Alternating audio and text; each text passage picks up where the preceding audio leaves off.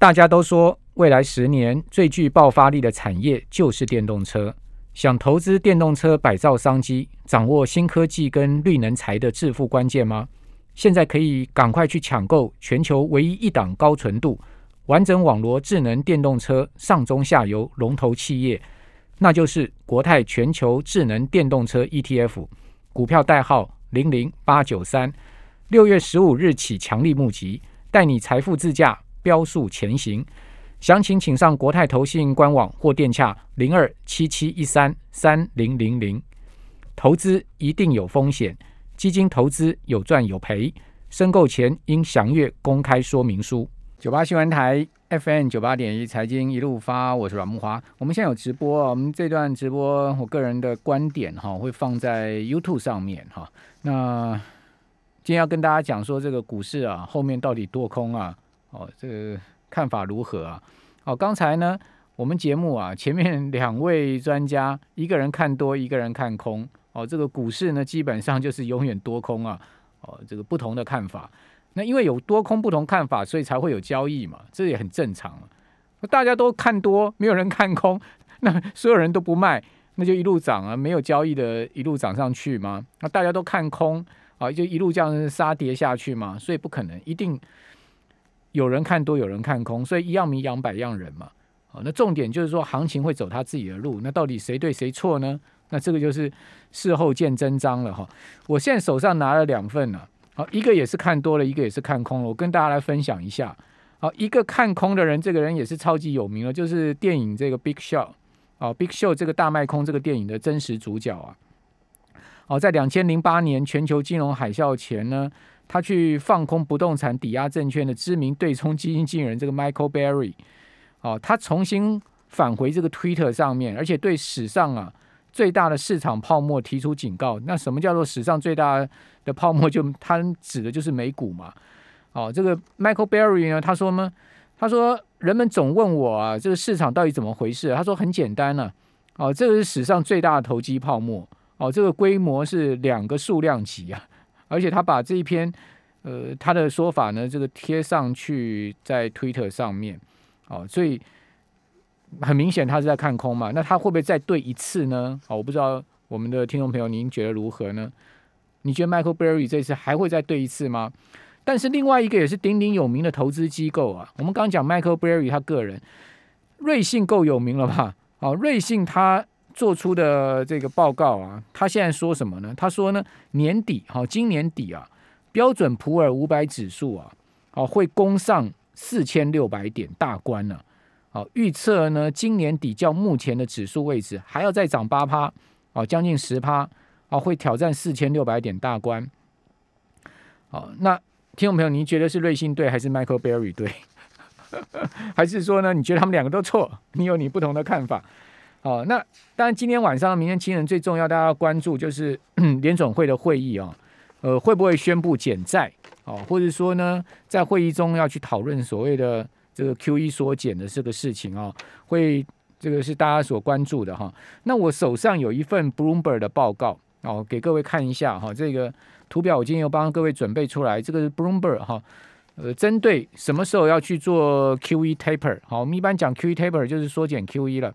好，缩减 Q E 的目的是结束 Q E 嘛？好，现在目前美国联准会每个月一千两百亿美金在买债，好买美国政府公债跟 M B S 的抵押债券。好，所以说，呃，买到一定的程度了，现在整个经济也回稳了，失业率也开始在好转了。然后呢，我们可以看到通货膨胀上来了，好，也市场也的确不太再需要这个 Q E 这种所谓的极端救市行为了。那当然，Q E 就要退场。但 Q E 退场，它不会一下子一千两百亿美金的每个月买债呢都结束掉，它慢慢减。好，二零一三年当时到二零一四年、一五年就是这样在做，每个月慢慢减，减了一年之后呢，把整个 Q E 结束掉。那现在目前估计美国联总会还是会同样的做法。那今天晚上到明天清晨会不会去讨论这个事情，甚至宣布什么时候开始呢？缩减 Q E 就是市场关注的焦点。一般呢？先前这个通膨的数字出来，大家认为说在六月哈，就是说现在 right now 这次的联准会的议席会议就会去讨论 Q E 缩减哈。不过呢，根据 Bloomberg 的这个调查呢，呃，我手上的数字呢，其实呢，最主流的看法哈，最主流的看法会落在九月到十二月，哦，有可能会是在九月到十二月，尤其是九月 September，哦，就是说九月的联准会议席会议的这个几率高达三十三趴，啊，那另外呢，Dec 呃 December 就十二月的几率也高达三十三趴，也就是不是九月就是十二月了。现在目前呃 Bloomberg 所调查的经济学家，他们认为这两次的联准会的会议呢，是最有可能宣布啊。啊，去缩减 Q E 的，哦，那宣布缩减 Q E 不代表立刻会执行嘛？这是两两回事。哦，那杰克森后会议的几率其实并不大哈。我们可以看到，呃，八月份杰克森后会议最上面那个最上面那个位置，哈，那个在这个地方，哈，他的他们一般现在目前调查的几率只有三趴了哈。好，那呃，明年经济的预估啊，好，其实一般来讲中性预估。通膨不会太严重了，大概就只有两趴的一个通膨率而已。所以现在市场啊倾向去相信联准会的说法，哦，就是说市场现在对于通膨有不同的说法。有人有的投资机构有人说法认为这个通膨是结构性的，哦，但是联准会说法呢，他认为是基期主主导因素，它是一个暂时性的。那市场最近啊，呃，在接连公布出来一些重要的通膨数据之后。呃，出现了很明显的反应呢，告诉我们市场是倾向哦，是接受联准会的说法，它是一个暂时性的呃一个因素。那与其说是接受联准会的说法，我们不如讲说市场是相信联准会并不会因为最近的呃，包括像 PCE 的数字啦、CPI 的数字啦，以及这个 PPI 的数字啦，哦，这些数字的高涨而采取了所谓的。急促的减债或是升息的行动，应该这样说比较妥适了。就通膨有没有通膨？当然有通膨嘛。没有没有通膨，怎么会呃 PPI 就生产者物价指数高达六点六趴呢？没有通膨，怎么 CPI 会来到五趴呢？消费者物价指数来到五趴，没有通膨 PC 哦个人消费的这个呃物价平减指数怎么会来到三点六趴呢？这些数据都是创下。很多年很多年以来的新高了，哦，所以说这些数据不是假的，它告诉你的确是有物价上涨，哦，这个呃通货膨胀的现象哈，只是说呢，市场现在目前担心的就是说，因为这些数据而导致了联准会会出现比较急促的减债或是升息的行动，而影响到金融市场嘛，它是一个连锁的反应嘛，好，那但是呢？最近大家相信了啊，联准会呢，他们真的不会采取行动。也就是说呢，今天晚上到明天清晨，他们要宣布减债的可能性是零啦，zero。好，不会的。我相信明天我们节目这个时间，我跟大家讲说，联准会又不会宣布，完全没有宣布减债了。好，那杰克森后会议就是全球央行会议，杰克森动会议，好，是在八月二十四号到二十六号要举行的。一般认为说呢，这一次联准会的这个议席会议没有宣告呢，会鲍尔会留在那个杰杰克森会议上面，杰克森洞的全球央行会议上面去宣布。现在目前市场的看法也认为那个几率是只有低到三趴。那什么时候联准会才会去宣布呢？可能要到九月到十二月的联准会的会议上面再去正式讨论之后呢，宣布减债。那宣布减债呢，什么时候开始执行呢？可能从宣布的那个月的下一个月开始执行，也就是说，今年第四季开始减债的可能性很高。那减多少时间呢？但我估计至少要减半年吧，绝对不会在一季度内就把这个一千两百亿的 Q E 全部结束掉嘛。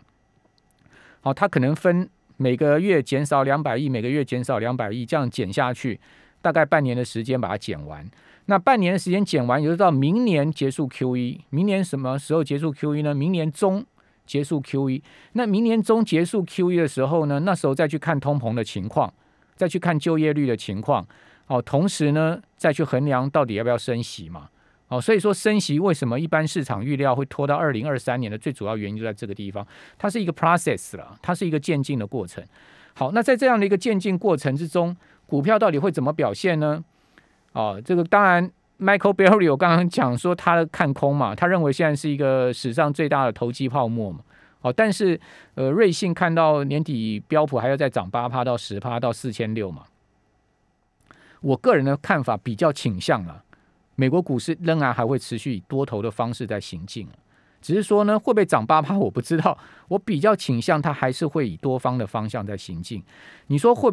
你说有没有泡沫？永远都有泡沫。你说投不投机？永远都有投机。那你说现在是不是一个史上最大的投机跟最大泡沫？我个人不知道啊，我也不去评论这个事情。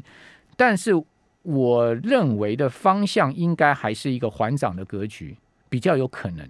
而在这个地方呢，出现所谓 Michael Berry 所讲的泡沫爆破，或者史上这个投机行情的大结束，一个大熊市的开端的几率不大。最主要原因是什么呢？因为这个我们回顾过去的美国股市或者联准会之间的联动性的关系，我们会发现，真正大空头的结束啊，大真正大多头的结束，并不是在一个升息的过程中，而是在一个升息到顶点的过程中出现了。这个利率升不动要往下降的那个那个时间点才会是一个大空头的开始，那现在完全不是嘛，所以周期性不是这样的一个状况。好，这是第一个。第二个呢，也就是说，呃，另外一个真正大熊市呢，通常都是要爆发一些重大的黑天鹅的超级事件因素，像去年三月这种疫情的问题啦，两千零八年的刺激房贷的问题啦，两千年的科技泡沫的问题，它都要伴随一些非经济因素了。好，它就伴随一些，也许带有一些经济跟金融因素，但是不完全是经济跟金融因素的一些黑天鹅的因素。那现在好像 比疫情再严重的事情应该没有了吧？还有什么事情呢？太阳黑子吗？还是说这个南极洲的冰川溶解吗？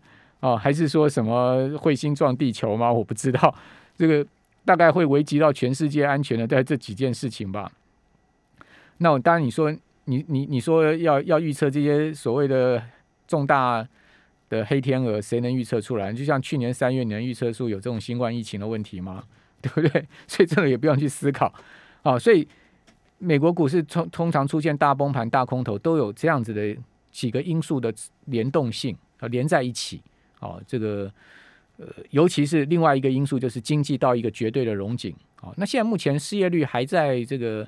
呃，六趴左右，还有一千万人美国人没有工作，所以在失业的状况下，也不容许联准会升息了。哦，大概我的看法是这样。